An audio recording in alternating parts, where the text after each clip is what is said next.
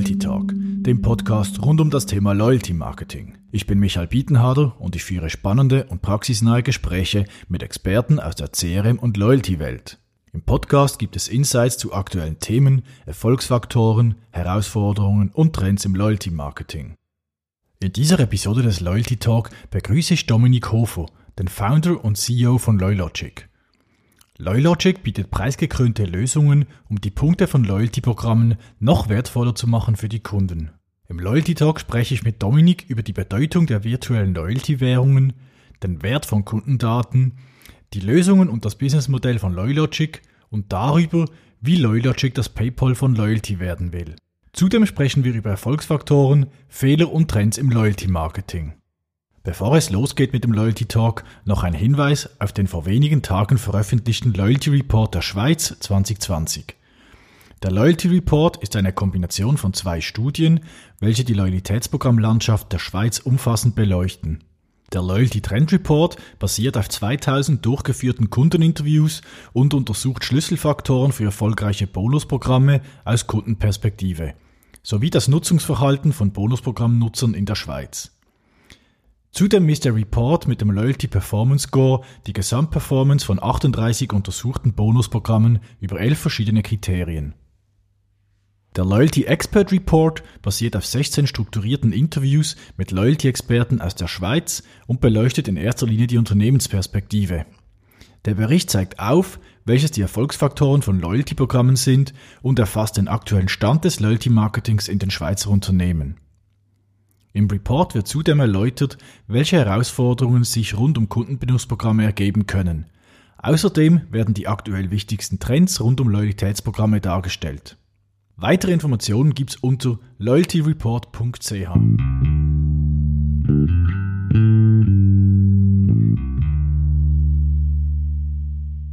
Ja, hallo und herzlich willkommen Dominik.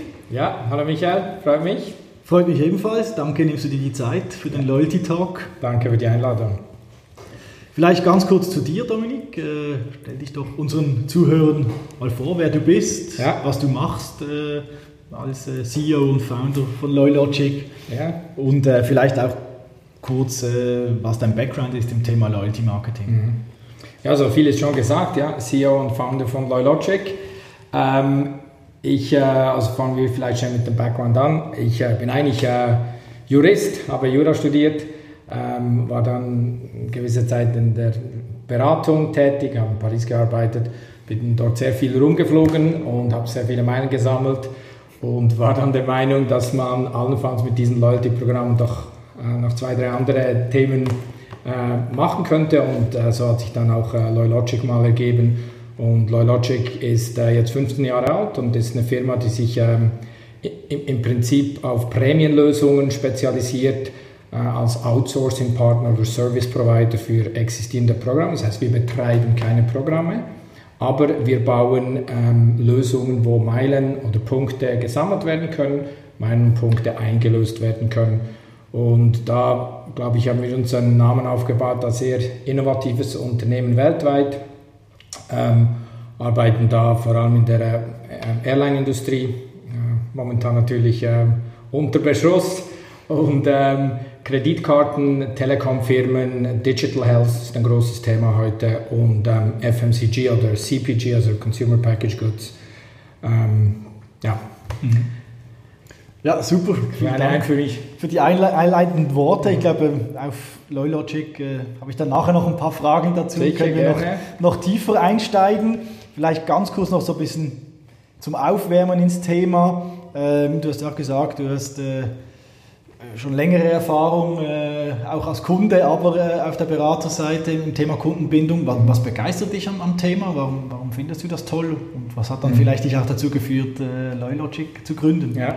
Also gleich vorweg, ich bin wahrscheinlich nicht der klassische Schnäppchenjäger und war selber äh, extrem ähm, und bin selber extrem am Punkte sammeln. Was mich fasziniert hat, äh, war mal 2005, also selber natürlich viel rumgeflogen und natürlich äh, auch schon Meilen gesammelt, aber dann in 2005 mal gelesen im Economist, dass ähm, Meilen die größte Währung der Welt sind, also wertmäßig mehr wert als alle US-Dollar zusammen.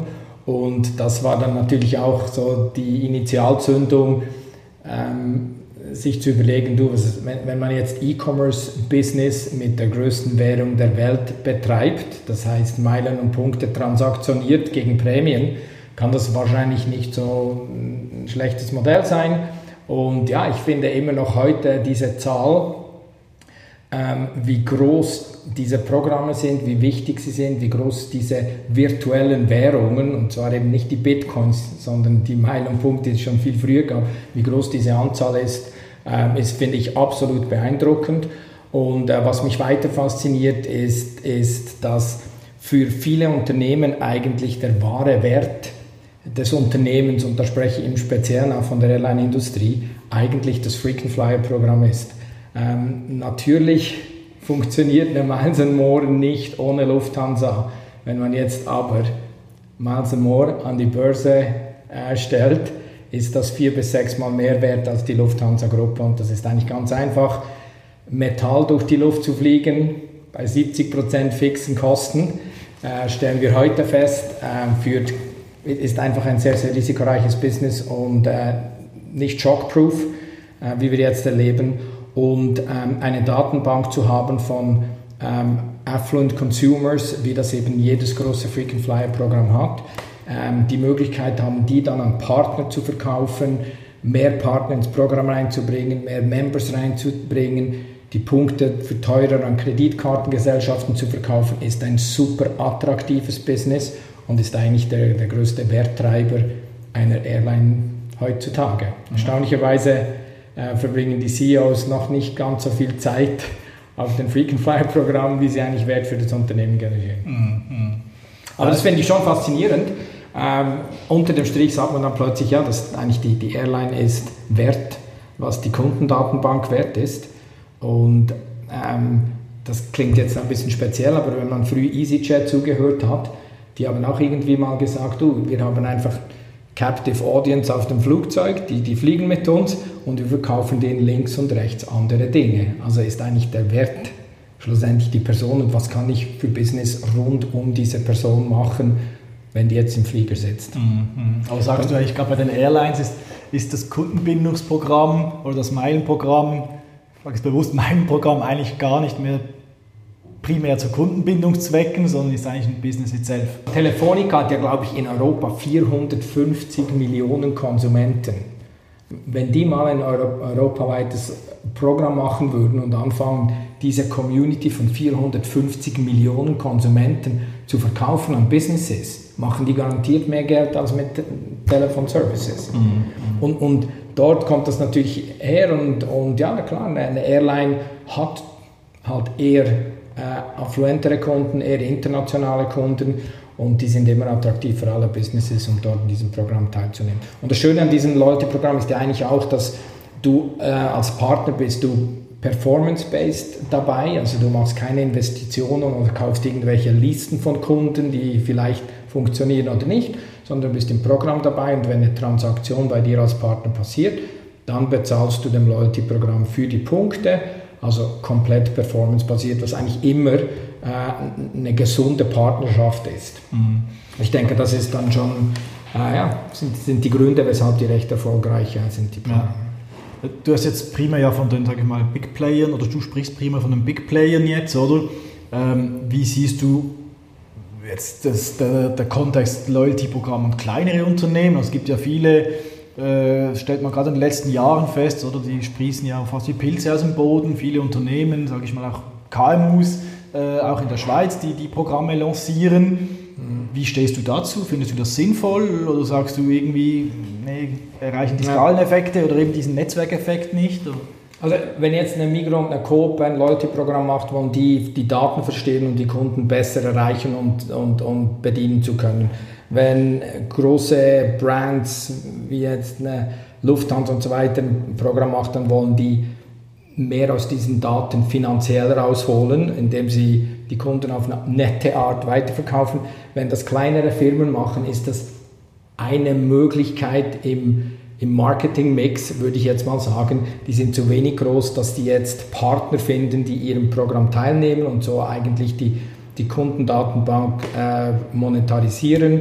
Ähm, vielleicht können Sie ein, zwei Findings rausbekommen über die Daten, was natürlich nie so gut läuft wie äh, eine Migro oder Coop, was die an Daten sammeln können, ist wirklich interessant, oder? Und, und schlussendlich äh, auch gut für den Kunden. Ähm, ich ich denke, das ist jetzt im Prinzip, ja, also Stempelkarten, ich gehe zehnmal dorthin und das zehnte Mal oder elfte Mal ist dann gratis, ist schlussendlich wie eine 10% Price Promotion und ich, ich finde das nicht gut oder schlecht. Ich denke, es ist äh, sehr, sehr wichtig, dass man sich auch irgendwo differenziert und heute in einer Welt, wo nur 40 bis 60 Prozent Discount gelten und die Leute bewegen, ist vielleicht 10 Prozent nicht so attraktiv. Und vielleicht ist dann die richtige Antwort, du komm zu mir zehnmal und das elfte Mal ist dann gratis, gleich 100 mhm. Prozent. Vielleicht ist das smarter als immer 10 Prozent, keine Ahnung. Aber, aber hat vielleicht eine, eine, andere Zielsetzung, meinst du jetzt? Oder wenn ich das richtig verstanden habe, dass vielleicht, wenn ich jetzt nicht so ein Riesenkonzern bin und irgendwie ein Multipartnerprogramm machen kann genau. oder halt eine Airline, eine weltweit äh, große Airline, wo ich meine Punkte dann an die Banken und so verkaufen kann, äh, dann ist mehr die Zielsetzung eben Kundenbindung wirklich in, in, für die eigene Firma, mhm. vielleicht jetzt auch weniger äh, Big Data, Riesendatenthema und so, ja. richtig verstanden? Also es, ja, es ist effektiv eine andere Art, äh, äh, Marketing und den Kunden zurück, äh, zurückzubringen, nicht über Prozente. Was ich jetzt interessant finde, ist, äh, eben wir arbeiten auch noch oft so im Konsumgüterbereich und das ist interessant, diese ganz großen Brands, die haben heute keinen Zugang mehr zu ihren Kunden, weil niemand mehr äh, Fernseher schaut. Äh, niemand und auf Netflix gibt es keine Werbung. Das heißt, alle diese Top-Brands fangen jetzt an, und bauen ihre eigenen Kundendatenbanken auf. Ich nehme jetzt mal ein Beispiel, zum Beispiel Gillette ist jetzt kein Kunde und hat wahrscheinlich auch kein Programm. Ähm, die fangen an, die Kunden auf einer Datenbank zu vereinen. Ähm, was ich dort ein bisschen feststelle, die kommen von einer Welt, wo Price Promotion das A und O war. Jedes Mal 15% hier, 50%, das ganze Regal angeschrieben mit 30%, das ist ihre Welt. Und ich finde, diese Brands haben heute ein bisschen Mühe, ähm, im Loyalty-Bereich sich einzuordnen. Also es gibt Beispiele, wo man dann ein Loyalty-Programm ähm, aufbaut unter recht großen Kosten und dann versucht man dem Kunden schon für die ersten 100 Punkte eine Prämie zu geben.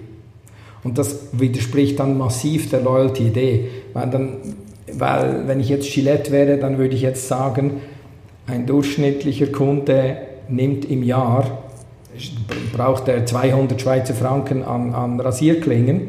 Wenn er alles bei mir kauft, gebe ich ihm eine Prämie zurück von 40 Euro. Äh, und das funktioniert eigentlich, das wäre die, die ideale Lösung, wie ein Loyalty-Programm funktioniert, aber sie versuchen dann schon bei den ersten Punkten irgendwie hier noch ein Gadget dazu und so weiter und der Kunde kann gar nie loyal werden und kann insbesondere auch nie auf eine große Prämie kommen die es dem Programm dann hilft, ihn wirklich zu steuern und seinen ganzen Share of Wallet und Spend zu bekommen.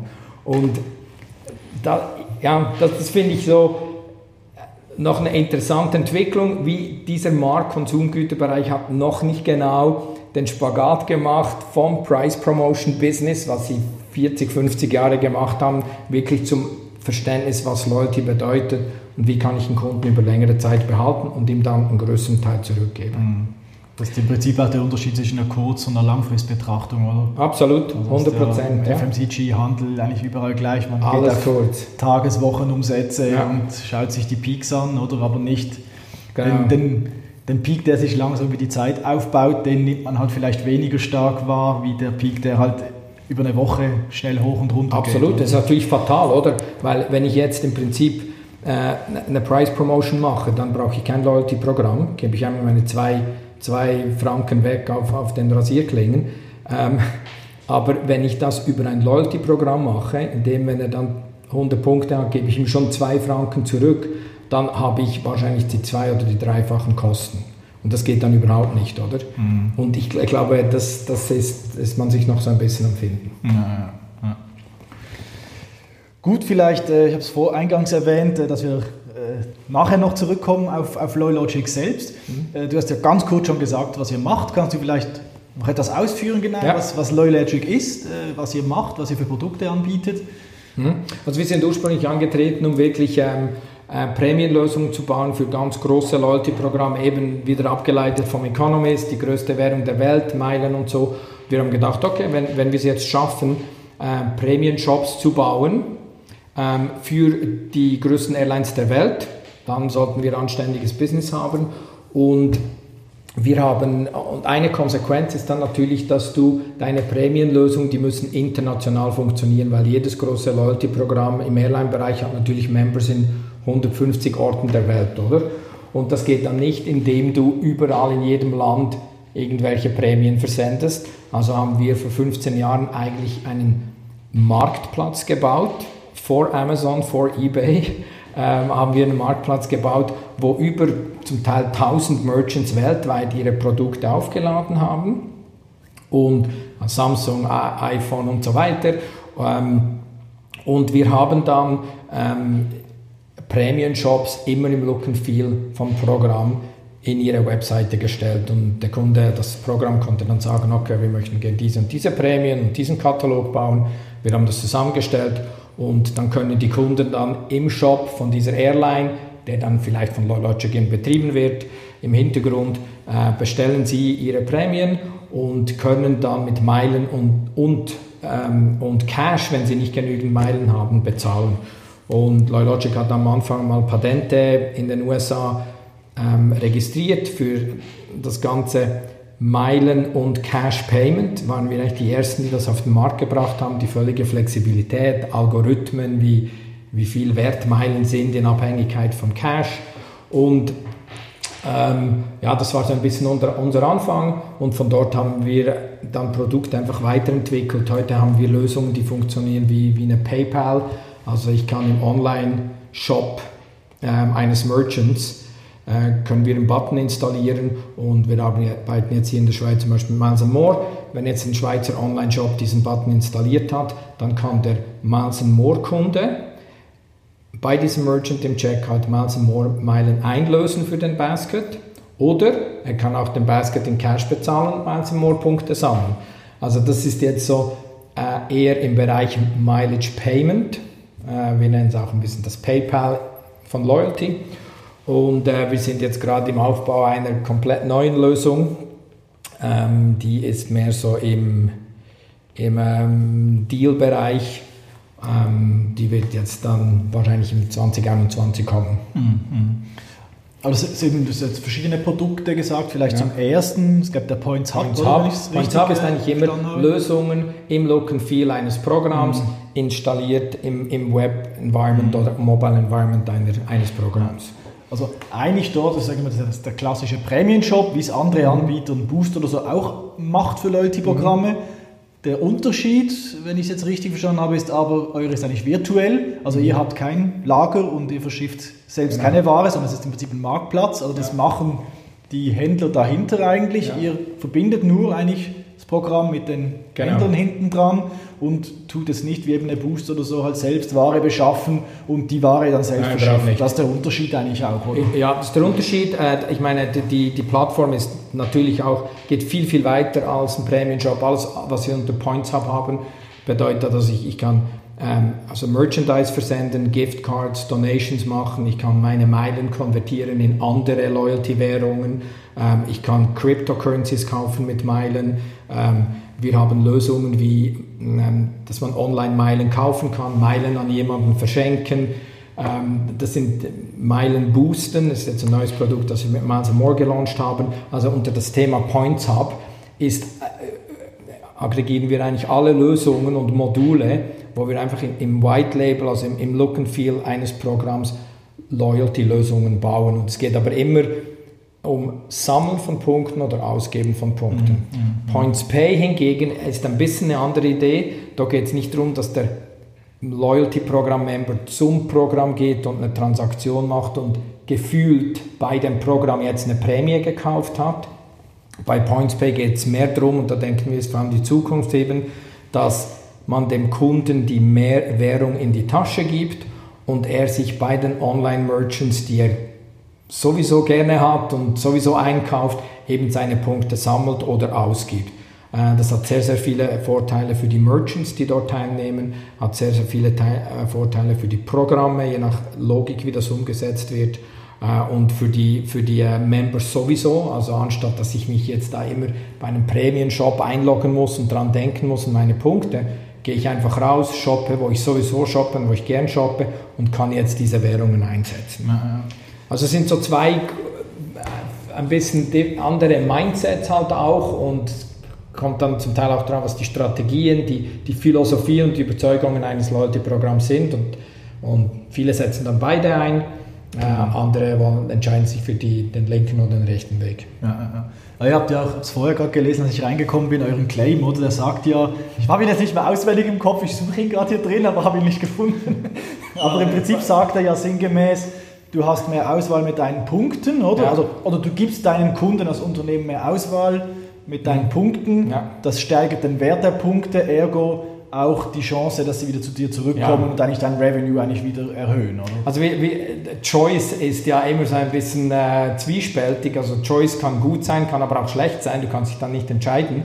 Äh, wir, unser Brandclaim ist aber the power of choice, weil wir ganz klar daran glauben, dass je mehr Möglichkeiten ich habe, Punkte zu sammeln oder ausgeben, desto wertvoller sind die Punkte für mich als Kunde je wertvoller die Punkte für mich als Kunde sind, desto mehr lese ich die E-Mails und die Promotionen und kann gesteuert werden und desto mehr, und, und, und das geht schlussendlich aus der Programmsicht, und je besser ich gesteuert werde als Kunde, ähm, desto mehr Umsatz macht schlussendlich die Firma, die das Loyalty-Programm betreibt. Mhm. Und das ist eine sehr logische Kette und die geht wirklich eigentlich dorthin zurück. Ganz einfach gesagt, wenn ich jetzt nur Punkte sammeln kann auf Kreditkartenausgaben, und ich drehe mich dann um und jetzt kann ich meine Punkte nur ausgeben für die Annual Kreditkartenfee, für die jährliche Kreditkartengebühr, ist es natürlich nicht ein sehr spannendes Loyalty-Programm. Wenn ich aber vorne plötzlich beim Online-Shopping im unter Einsatz der Kreditkarte Punkte sammle von der Kreditkarte und vom Online-Merchant und ich drehe mich dann um und dann habe ich die Möglichkeit, diese Punkte wieder bei anderen Merchants auszugeben oder in meinem Prämien-Shop und so weiter, dann ist das natürlich attraktiv. Wir arbeiten ja auch für ähm, große Kreditkartenfirmen, für ganz exklusive Segmente und da, ja, da hast du dann im Prämien-Shop effektiv, wir bieten einen Ferrari an, wir bieten Mastercraft-Boote an, nicht so, dass die jetzt täglich gekauft werden.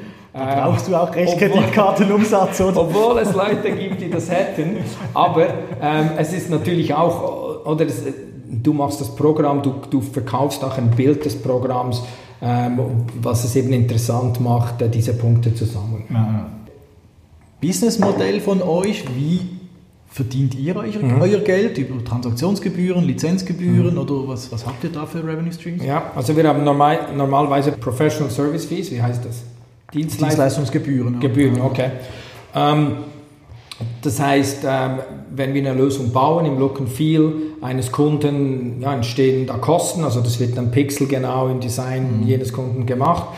Ähm, die Kataloge werden erstellt und wie gesagt, da geht auch viel Arbeit rein, jetzt einen Ferrari zu besorgen und mit einem Partner zu finden, obwohl da nicht viele Transaktionen passieren. Oder? Also, ähm, also hast du diese Gebühren, das aufzusetzen und monatliche Gebühren, das zu betreiben. Ähm, wenn dann aber ein Programm viele Transaktionen macht, äh, wir verdienen an den Transaktionen, also ja, äh, wenn die Transaktionen hoch sind, dann werden wir dann linear die monatlichen Gebühren bis zu null zum Beispiel reduzieren. Also wir sind gerne bereit, unser Geld über Transaktionsgebühren zu erhalten, aber wir müssen uns zum Teil auch schützen, weil wir sind halt oft auch äh, man ist wie ein, die Prämien sind wie ein bisschen der Spiegel, wie attraktiv ein Programm ist. Und äh, unser Job ist, das Programm dort sehr attraktiv aussehen zu lassen. Und äh, das ist aufwendig. Und äh, wir müssen einfach schauen, dass wir dann auch bezahlt sind. Mhm. Und wenn viele Transaktionen passieren und viele Punkte dann über unsere Prämien eingelöst werden, dann verdienen wir genügend Geld. Das ist okay.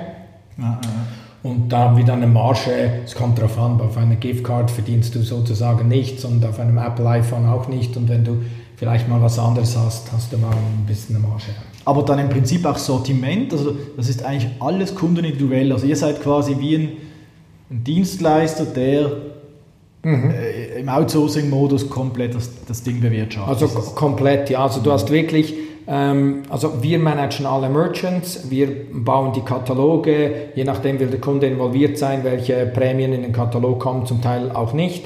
Ähm, dann bezahlen wir die Merchants, wir schauen, dass geliefert wird, äh, wir setzen SLAs um mit den Merchants und so weiter.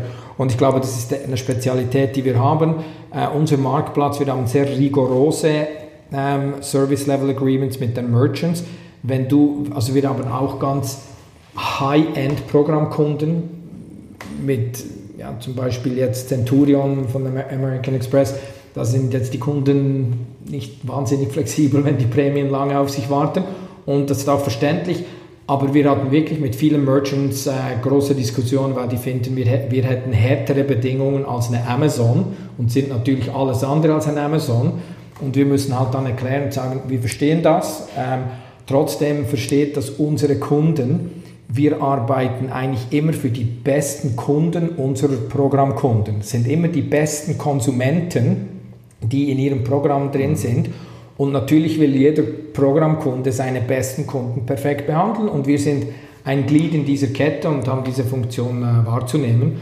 Und ja, also die, die, die Lösungen, die wir bauen, sind ganz unterschiedlich. Also ein, ein Kunde hat teure Wagen drin, ein anderer Kunde hat vielleicht ein, ähm, ja, da können die Kunden 20 Schweizer Franken im Jahr an Prämien verdienen und dann hast du ganz andere Prämien im Katalog. Dann kannst du keine iPhones reinstellen, die niemand erreicht und so weiter. Vielleicht nochmal zum zweiten Produkt, das, das Points Pay, wo ich ja direkt im Checkout von einem Online-Shop mit, mhm. mit der Punktewährung bezahlen kann. Also zum Beispiel, also ich bin Meisen Moore Inhaber oder mhm. ähm, habe viele Punkte, statt jetzt für einen Flug, weil ich momentan nicht fliegen will, was auch immer, genau. gehe ich äh, in einen Online-Shop und kann dort mit den Punkten bezahlen. Das ja. ist ja die, die Lösung. Oder? Mhm. Ähm, Zahlen oder sammeln. Oder sammeln, ja. Wie funktioniert das vom Businessmodell fürs Programm her? Mhm. Weil im Prinzip, also da gebe ich meine Punkte einfach auch eins zu eins her oder wie, wie funktioniert das vom Wechselkurs her, sage mhm. ich mal, wenn ich jetzt Meilen, Meilen zum Beispiel ja. eintausche in, bei Zalando oder so? Ja, also es ist ganz wichtig, dass äh, wir, das Programm bestimmt immer, zu welchen Umrechnungskursen Sie Meilen einlösen lassen. Also das heißt, wenn jetzt eine Miles More bei PointsPay mitmacht, dann ist eine Miles More komplett frei von heute auf morgen zu bestimmen, wie viel eine Meile Wert hat im Checkout einer Zalando oder jetzt äh, über PointsPay. Äh, das muss auch so sein. Äh, die, die, die Programme managen ihre Währungen. Grundsätzlich möchten sie, dass die Kunden fliegen mit den Meilen. Wenn die Kunden andere Dinge machen können als fliegen, dann wird der, das Investment in die Meilen leicht reduziert. Ähm, ist aber trotzdem auch okay und zwar auch okay für den Kunden, weil schlussendlich nicht jeder unbedingt wieder fliegen will. Wenn ich schon Millionär bin mit den Meilen, ist das Letzte, was ich wahrscheinlich brauche, ist ein weiterer Flug, äh, sondern kaufe ich eben vielleicht mal ein, ein Fahrrad für meine Kids, die ich nie sehe, oder?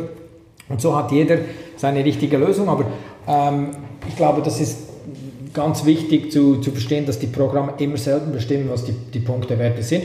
Und wir haben dann einfach, äh, wir, wir konvertieren das. Wenn jetzt der Basket bei Zalando 200 ist und Miles More investiert X in die Meilen, dann kostet das dann 40.000 Meilen. Ein anderes Programm gibt einen anderen Wert. Ähm, und dann kostet derselbe Basket dann bei einem anderen Programm vielleicht 30 oder 50.000. Okay, also im Prinzip machst du als Programmverantwortlicher sagst du einfach oder legst du Exchange Rates fest und sagst, genau. meine Punkte, eben 100 Punkte sind ein Franken. Absolut. Oder whatever. Genau. Und das könnte das Programm sogar machen und sagen, mein Platinum-Member hat so einen Einwechselkurs und mein Silver und Gold und so weiter. Also alle Möglichkeiten sind dort äh, vorhanden. Okay. Und beim Sammeln, wenn ich jetzt als Meisen Kunde äh, bei Zalando Punkte sammle, mhm. ist das vermutlich nicht die gleiche Logik, die wir eingangs hatten, wo du gesagt hast, die, die Meilenprogramme, die ihre Punkte verkaufen an die Kreditkartenfirmen etc., sondern ja. da muss ja wahrscheinlich, das, das funktioniert ja anders von der Logik. Ja, das funktioniert anders. Also äh, der Merchant, der bei uns mitmacht, der hat mit uns ein Agreement und bezahlt uns eine Kommission äh, für jede Transaktion, die wir über PointsPay zu dem Merchant bringen. Ähm, aus dieser Kommission finanzieren wir dann auch das, kaufen wir dann Meilen bei Miles More, wenn der Kunde jetzt bestimmt, ich möchte Meilen sammeln. Also wir nehmen dann die Kommission vom Merchant drehen uns um und sagen, okay, Miles More, wir kaufen von dir zum abgemachten Preis von X ähm, so viele Meilen und sagen dann dem Kunden, ja, du bekommst jetzt hier äh, vier Meilen pro Umsatzfranken bei Zalando zum Beispiel, okay. keine Ahnung. Aber okay. das seid ihr im Prinzip die Bank oder das Kreditkartenunternehmen, die dann... Äh ja, du, nein, wir sind eher so ähm, wie, eine, ja, so wie ein Payment Provider, mhm. äh, der halt einfach die, die, die Parteien zusammenbringt über eine ähm, technische Schnittstelle, äh, weil nicht jeder mit jedem integrieren möchte, mhm. oder? Und das ist dann Realtime, also ja, was Realtime. du beschrieben hast, den Prozess, also quasi, wenn ein Kunde, ja. ein Miles More Kunde jetzt Punkte sammeln will, dann macht er einen Realtime Request und holt euch die Punkte quasi ja, ab, oder? Also wir nehmen, also man muss sich so vorstellen, ich, wir nennen es immer Zalando, aber beim Merchant in den Checkout und der Kunde kann bestimmen, wie, wie bezahle ich Visa, Mastercard, Amex, ähm, PayPal, ah, PointsPay, okay, interessant. Er klickt auf den Button und dann geht ein neues Feld auf, wie bei PayPal. Und jetzt kann der Kunde sagen, okay, ich möchte einloggen mit einem der teilnehmenden Programmen, zum Beispiel Miles More, zum Beispiel ein anderes Programm. Ähm, und dann bestimmt der Kunde selber, also der Konsument, will ich jetzt mal sammeln oder ausgeben. Und das ist ganz klar, ja, die Programme, die verkaufen die Punkte an uns zu einem Preis, der viel höher ist, als sie die Punkte einlösen. Und wie eingangs gesagt, diese Programme sind wertvoll, weil sie natürlich eben eine Marge machen zwischen Punkt verkauft und Punkt eingelöst. Mhm. Und ja, die ist, je nach Programm ist, ist die interessant, oder? Ja. Du hast ja mit vielen äh, Loyalty-Programmen zu tun. Äh, wir hatten es vorher davon, verschiedene Beispiele, die, die Kunden auch bei euch sind. Was sind aus deiner Erfahrung so die, die Erfolgsfaktoren, damit ein, ein Programm wirklich funktioniert und erfolgreich ist? Mhm. Ähm, für mich ist das Allerwichtigste, also ich, ich finde, es gibt immer einen Kampf zwischen dem CMO oder dem Chief Marketing Officer und dem CFO. Chief Financial Officer. Und das ist, ich finde das sehr, sehr gefährlich. Ähm, wenn du ein Loyalty-Programm aufbaust, dann willst du äh, Kundendaten, ähm, du willst den Kunden einen Teil deines Umsatzes zurückgeben, weil das Engagement draufbringt und dir hilft, den Kunden zu tieferen Kosten zu bewirtschaften. Okay? Und auch mehr vom Kunden zu bekommen. Da gibt es ja die Frederick Reichel-Theorie, die Bain ja damals aufgebaut hat, was Loyalty alles bringt. Jetzt, ähm, oftmals gibt man mal Punkte raus und dann heißt es, ja, aber äh, wir möchten jetzt eigentlich nicht, dass diese Punkte unbedingt eingelöst werden. Oder noch schlimmer, es gibt ein Budget. Man hat zwar die Rückstellung, 3 Millionen Dollar Punkte in den Büchern, aber der äh, Country Manager äh, bekommt jetzt fürs nächste Jahr nur 500.000 Budget für Punkte einzulösen. Und jetzt passieren eigentlich schlimme Dinge, oder? Man ist eigentlich, man incentiviert den Kunden für seine Loyalität eigentlich nicht mehr. Und das wird dann so eine negative Spirale, äh, weil auf der einen Seite gehen die Liabilities im nächsten Jahr wieder rauf und dann kommt Covid und aus den 500.000 werden 300.000 und jetzt wird die Diskrepanz noch größer. Und da kannst du latent das Engagement einfach nicht hinkriegen. Wenn du ein Loyalty-Programm machst, du hast 3 Millionen Liability auf deinem Konto, dann muss es eigentlich das Ziel sein, dem Kunden diese 3 Millionen zurückzugeben, weil wenn er die Punkte eingelöst hat, dann ist, nennt man das den Golden Moment und jetzt passiert nicht, was der CFO erwartet, dass der dann nie mehr kommt, jetzt hat er seine Punkte eingelöst, sondern jetzt passiert das, was der Marketer erwartet, dass er nämlich happy ist und sagt, hey, Moment mal, das war jetzt noch cool, jetzt habe ich hier ein bisschen Punkte gesammelt, jetzt klingelt es an der Haustür und ich bekomme mein Ding für mein Kit und die sind super happy, ich brauche mehr von diesen Punkten. Und dann werden latent eben mehr Punkte gesammelt, das sind all die positiven Effekte, die, die man haben will. Und das ist für mich das Mindset, ähm, wenn ich Punkte rausgegeben habe, ich bestimme, welchen Gegenwert ich gebe und ich bin bereit, den zu investieren. Wenn ich innovative Konzepte habe, wie ich zu tieferen Kosten Punkte verbrennen kann, Gewinnspiele und so weiter, perfekt. Solange der Kunde immer die Möglichkeit hat, einen fairen Wert für seine Punkte zu, zu bekommen. Und das, das ist für mich immer so der schleichende Tod eines, ähm, eines Loyalty-Programms. Und ich, ich finde, man sieht das auch im CPG-Bereich, im Konsumgüter, äh, richtig brutal. Also gibt es wirklich Beispiele im ersten Jahr, man hat ein Loyalty-Programm aufgebaut, jetzt kommt Country Manager, der gibt tonnenweise Punkte raus. Der schießt die Zahlen durch, durch, durchs Dach, wird Supermanager, wird Regional Area Manager und jetzt kommt der neue Manager für die Schweiz und sagt, hey Moment schnell, ich habe da eine riesen Liability und das kommt jetzt auf mein Budget, wie werde ich das los? Und dann fängt er an und sagt, nein, ich finde Loyalty überhaupt nicht gut. Der erste Manager fand Loyalty sensationell, die hat ihn soeben promoted und der zweite Manager findet Loyalty gar nicht mehr gut. Und dann hast du diese Diskussion und so weiter. Es ist einfach, ich finde, das sind die wichtigen Dinge. Und dann, ähm, ich glaube, was ganz wichtig ist, es kommt eben darauf an, wenn man jetzt Mikrocumulus ist, dann musst du zu 100% deine Daten verstehen. Ich finde, das machen äh, speziell in der Schweiz diese Retailer auch sehr gut. Ähm, wenn du ein Programm bist, das wie eine am Moor, das eigentlich sehr viel Geld generiert über Partnereinnahmen, also Punkt an Partner verkaufen, dann muss ich sagen, dass weltweit meine Erfahrung ist, und wir haben bis Japan Airlines Kunden zum Beispiel, man so ein bisschen, ich sage jetzt das vielleicht leicht provozieren, auf dem hohen Ross sitzt als Frequent Flyer Programm und sagt, du, wenn der Partner von mir die Punkte will, dann äh, kann er die kaufen zu dem und dem Preis und vielleicht gebe ich dem dann auch mal eine E-Mail alle drei Monate.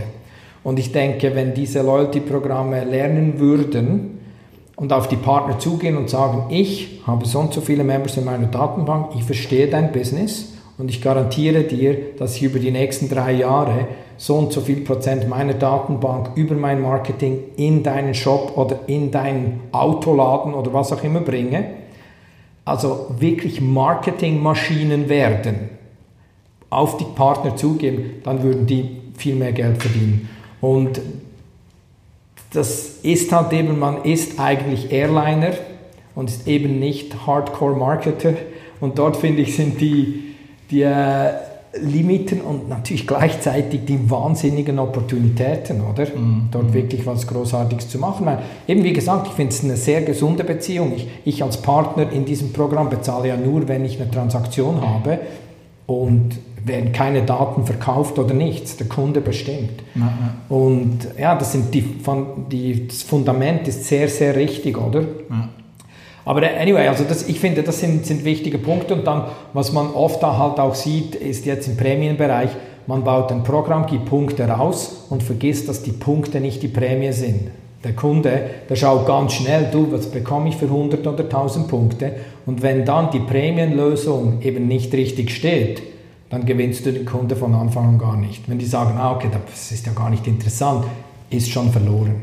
Also, wenn du ein Programm machst, auf jeden Fall zu Ende denken, wie viel, was gibt es für die Punkte und wie wird das präsentiert, weil das ist unter dem Strich, was den Kunden interessiert. Ja. Hast du dort vielleicht gerade noch aus deiner langjährigen Erfahrung ein paar Insights, die du sharen kannst? Du sagst eben für für Prämien ist noch das und das extrem mission critical. Ich, ich würde jetzt sagen, man muss die Sortimente gut durchdenken, genau bestimmen, wo sind die Price Points, also in welcher Schwelle werden die Leute einlösen und dann eine Welt drum bauen, die ein bisschen aspirational ist, also ich kann da ein bisschen höher gehen. Zum Teil muss ich halt dann noch 100 Dollar ranzahlen für mein iPhone. Trotzdem werde ich im Kopf immer das iPhone vom Programm erhalten haben, sogar wenn ich mit Cash noch dazu zahle.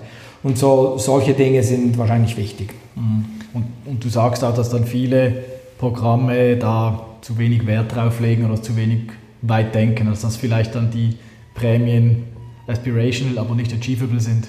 Ja, also das Achievable ist, ich, ich habe es eh lieber, wenn man sie ein bisschen höher setzt mhm. und dann vielleicht dem Kunden auch nicht sofort eben die Prämie gibt, sondern sagt, nein, nein, es ist ein Loyalitätsprogramm. Sei mal ein bisschen loyaler wenn du aber deinen ganzen Einkäufe auf diesen Windeln bei mir gemacht hast, äh, die Kategorie ist irgendwie 1500 Dollar wert im Jahr, dann gebe ich dir aber vielleicht dann halt eben auch 300 zurück. Und dann hast du dann interessante Währungen, oder? Äh, also interessante Rewards, die du bauen kannst. Aber dann muss halt jemand ein Jahr, eineinhalb sammeln. Wenn du jetzt anfängst, jedes Mal nach jedem Sammeln kann ich schon einen 1-Dollar-Voucher bei Starbucks einlösen. Wie kann das Leute steuern? Wie kann das motivierend sein? Und so weiter. Oder? Das sind so solche Themen. Ich habe jetzt ein Beispiel genannt, das stimmt nicht, aber es, es geht um solche Themen. Das ist, ich denke, ein Loyalty-Programm, schlussendlich geht es um den Reward aus Sicht des Konsumenten. Und wichtig, die Punkte oder Meilen sind nicht die Prämie. Das ist das Tool, das zu der Prämie führt. Mhm. Und ich glaube, dort, dort mit, mit, dem End, mit dem Ende des Programms muss man anfangen zu denken. Was, was siehst du für Entwicklungen und Trends im Bereich Loyalty Marketing, die da momentan laufen oder die auf uns zukommen? Ja, wenn ich jetzt mir so überlegen, was, überlege, was sind die großen, großen Trends, ähm, ich, also ich, ich, glaube natürlich sehr an das, was äh, wir auch machen. Ich glaube, dass die Prämienjobs über Zeit ein bisschen ausbleichen. Äh, nicht alles, was große Programme sind, dort wird es ausbleichen. Alles, was CPG ist, also wo du wirklich den Brand im Shop repräsentieren musst, da sind die Prämienjobs weiterhin ähm, äh, sehr, sehr gefragt. Aber sonst wird es Lösungen geben wie eben Points Pay, wo man sich als Programm wirklich differenziert, indem man die Währung dem Kunden in die Tasche gibt und sagt, hey ja, bei mir sammelst du diese Währung, ich bin komplett okay, wenn du die dann flexibel einlösen kannst. Ich bestimme den Wert der Einlösung, das kann ich steuern, so steuere ich das. Aber ähm, ich will dir eigentlich Flexibilität geben und wirklich was zurückgeben für deine Loyalität. Ähm, und, und was ich sehr, sehr daran glaube, ist bei den großen Partnerprogrammen, ich denke, da gibt es, viele sind sehr bestrebt, ähm, am POS oder In-Store jetzt ganz viele Partnerschaften aufzubauen. Jeder Partner generiert so ein paar Dollar im Jahr und das ist extrem aufwendig und teuer, das zu managen. Äh, ich wünschte mir mal ein riesiges Loyalty-Programm, eine Mansamore und die macht jetzt einfach mal einen Deal mit, würde man sagen, Mercedes oder Porsche, also Deutschland, oder? Und sagt, okay, wir schaffen es über die nächsten paar Jahre, ähm, so und so viel Prozent unserer Datenbank zu euch als, als in Porsche-Driver oder Mercedes-Driver zu, zu konvertieren und äh, auf dem dann einen Revenue Share zu generieren. Ich bin überzeugt, das ist für beide Seiten viel, viel wertvoller, für die Kunden viel, viel wertvoller, als da 100.000 kleine Partner äh, zu, im, im, Programm zu managen und zu kommunizieren an den Konsumenten. Also äh, im Prinzip ähm, große industrieübergreifende Part wenig große Partnerschaften zu bauen versus ganz viele tausend kleine, die das ganze Haushaltbudget abdecken. Mhm. Das kann man über Technologien und Netzwerke, die es online gibt, viel, viel besser generieren am Point of Sale, in-Store, denke ich, ist das, wird das immer noch versucht, ist aber, finde ich, nicht so die Zukunft. Mhm. Ja, wahrscheinlich nicht mal nur in-Store, sondern generell, dass ein Programm eigentlich sich vielleicht lieber mit ein paar großen äh, ins Bett legt, respektive eine Kooperation eingeht und mhm. ein intensives Partnering macht, wie halt viele kleine Sachen, die halt auch, kostet ja auch interne Ressourcen, muss die Partner managen. Absolut, genau. Das ja auch Kosten, die dann irgendwo entstehen. Oder? Vielleicht nicht Cash-out, aber halt dann ja, also ich meine, kosten. Oder ich, wir können schnell äh, eine Lieblingsrechnung von mir. Wenn wir jetzt so eine Emirates nehmen, Skywards, nehme ich gerade schnell Wunder jetzt. Ähm, jetzt haben die, sagen wir mal, die haben 15 Millionen Member. Ähm, 1% 150.000 Members würden über drei Jahre zum Range Rover Fahrer werden. Ein Range Rover kostet was im Schnitt weltweit 100.000 Mal billig gesagt. Dann das ist Wahnsinn. 15 Milliarden Umsatz. Also 1% der Skywards Datenbank, der aktiven Member, konvertiere ich über ein paar Jahre zum Range Rover Fahrer. Ist ambitiös, aber jetzt nicht komplett unmöglich. Und dann habe ich 15 Milliarden generiert für den Partner. Und ja, natürlich, da, da brauchst du zwei Leute, die das während drei Jahren ganz hart zusammen managen und wirklich wahnsinnig viel Wert generieren. Diese Dinge sehe ich nicht und wir haben diese Dinge schon ein paar Mal ganz klar angesprochen mit dem Programm. Es braucht irgendwie die, die Managers, die das, die das dann plötzlich anfangen und dann wird jeder, wird jeder folgen, oder? Mhm. Aber ich denke, das ist ein Riesenpotenzial. Ist Kommerzialisierung der Daten und der Member so eigentlich schlussendlich, oder? Und das ja. ist bei vielen, es habe schon viele Gespräche geführt, bei verschiedenen noch gar kein Thema, oder? Die haben ganz andere Issues ja, noch, oder? Und wahrscheinlich, wenn du mal wirklich in einem Maturitätslevel XY bist und sehr weit vorgeschritten, dein Programm im Griff hast, dann kannst du dich erstmal um solche Dinge kümmern. Oder? Ja. machen es wahrscheinlich noch nicht allzu viele, selbst weltweit. Oder? Super, Dominik. Äh, ja, wir wären langsam am Ende oder sind am Ende äh, vom heutigen Gespräch. Äh, ich bedanke mich recht herzlich bei dir für die Zeit und für die spannenden Insights zu Loylogic und auch zu aktuellen Loyalty-Themen und wünsche dir alles Gute, viel Erfolg für die Zukunft. Vielen ja. Dank. Ja, vielen Dank dir, Michael. Viel Glück mit der Studie und danke, dass wir da eingeladen wurden. Danke Super. vielmals. Danke. Tschüss. Bye bye.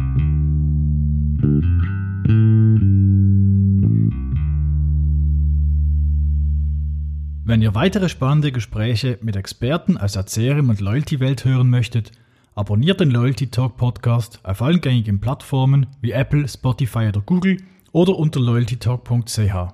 Spannendes Wissen aus CRM und digital gibt es auch im Blog sowie im Newsletter der Miles Ahead AG, des Sponsors dieses Podcasts.